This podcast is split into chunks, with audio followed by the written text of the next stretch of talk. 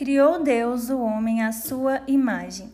A imagem de Deus o criou. Homem e mulher os criou. Gênesis capítulo 1, versículos 27. Hoje eu quero que você entenda o verdadeiro propósito para o qual você foi criado. Nós não fomos criados para suprir expectativas dos outros em relação a nós ou para cumprir demandas. Pelo contrário, nós temos um propósito em Deus. E quando não vivemos de acordo com esse propósito, o vazio vem, porque a gente acaba deixando de viver no centro da vontade de Deus e vai viver a nossa vida, a nossa vontade. Isso causa um vazio.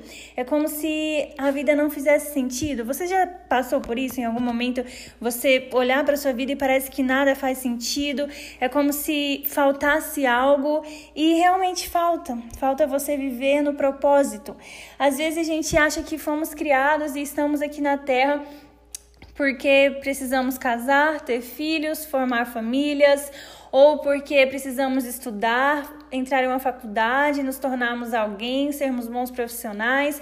E tudo isso faz sim parte da nossa vida, mas esse não é o principal motivo, esse não é o, o, o motivo maior para o qual a gente está aqui. Muitas vezes a gente escuta isso, né? Você não está aqui por acaso, você foi criado porque Deus tinha um propósito para a sua vida. E realmente Deus ele tem um propósito para nós. E o propósito maior de tudo para estarmos aqui é para sermos a manifestação da glória de Deus nessa terra. Foi por isso que ele nos criou a sua imagem, para que possamos ser reflexos, para que possamos ser manifestação dessa glória do Senhor aqui na terra a gente começa a entender melhor esse propósito através do relacionamento com Deus. Quanto mais a gente desenvolve uma intimidade com Ele, quanto mais a gente o busca, mais a gente o conhece. E quanto mais a gente conhece a Deus, mais as coisas vão ficando claras na nossa vida, na nossa mente. E não é sobre obras, não é sobre aquilo que eu faço ou aquilo que eu deixo de fazer,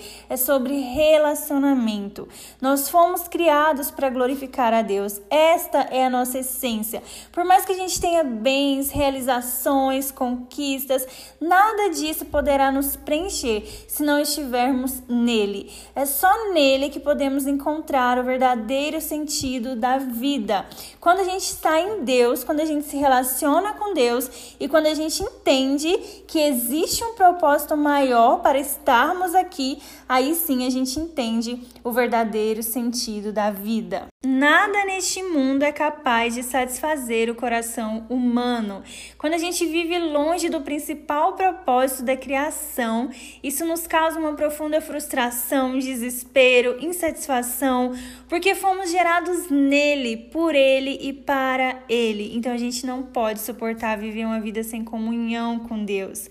Então, de nada valerá você ter diplomas, você ter casamento, família, você conquistar carreiras, carros, casas, realizar os seus sonhos ou até mesmo sucessos ministeriais sem viver uma comunhão com Deus em primeiro lugar, porque foi para isso que nós fomos criados.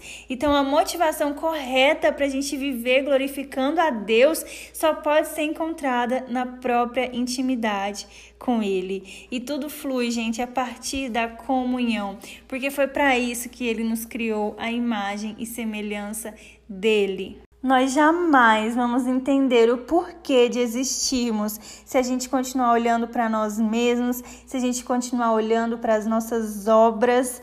Nada do que nós fizermos vai preencher o nosso ser por completo.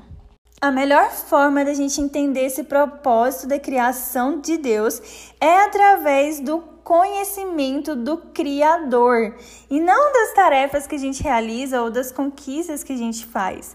Então, que a partir de hoje você possa buscar conhecê-lo, para que você venha entender que você foi criada para essa comunhão e que fora disso tudo perde sentido na sua vida. Amém? Por trás de toda a correria do nosso dia a dia, de todos os nossos afazeres, há uma razão maior para existirmos. Então a gente precisa parar e se perguntar o que realmente importa: cumprir metas de vida ou nos relacionar com o Criador? Porque é tudo uma questão de prioridade. O nosso coração ele precisa ansiar por Jesus e desejar conhecê-lo todos os dias. A gente precisa entender que tudo que devemos oferecer a Deus é aquilo que nós temos. Nós precisamos entregar a Ele tudo que temos, tudo que somos e permitir que Ele ocupe o primeiro lugar na nossa vida e no nosso coração.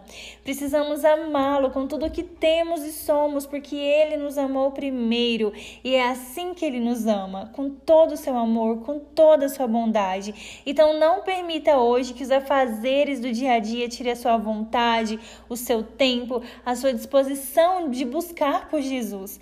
Não permita que os seus sonhos, que as metas que você tem que cumprir, que os objetivos que você quer alcançar, que tudo isso fale mais alto do que você viver o verdadeiro propósito de ser a manifestação da glória de Deus nessa terra. Deus ele merece e deve ser a nossa prioridade todos os dias. E é somente quando isso acontecer que vamos estar de fato vivendo o verdadeiro propósito para o qual fomos criados, o propósito de sermos uma manifestação da glória de Deus nessa terra. Amém? Entenda isso hoje, abra o seu coração para essa palavra. Espero que tenha falado com você e amanhã a gente se encontra aqui novamente. Um abraço para você.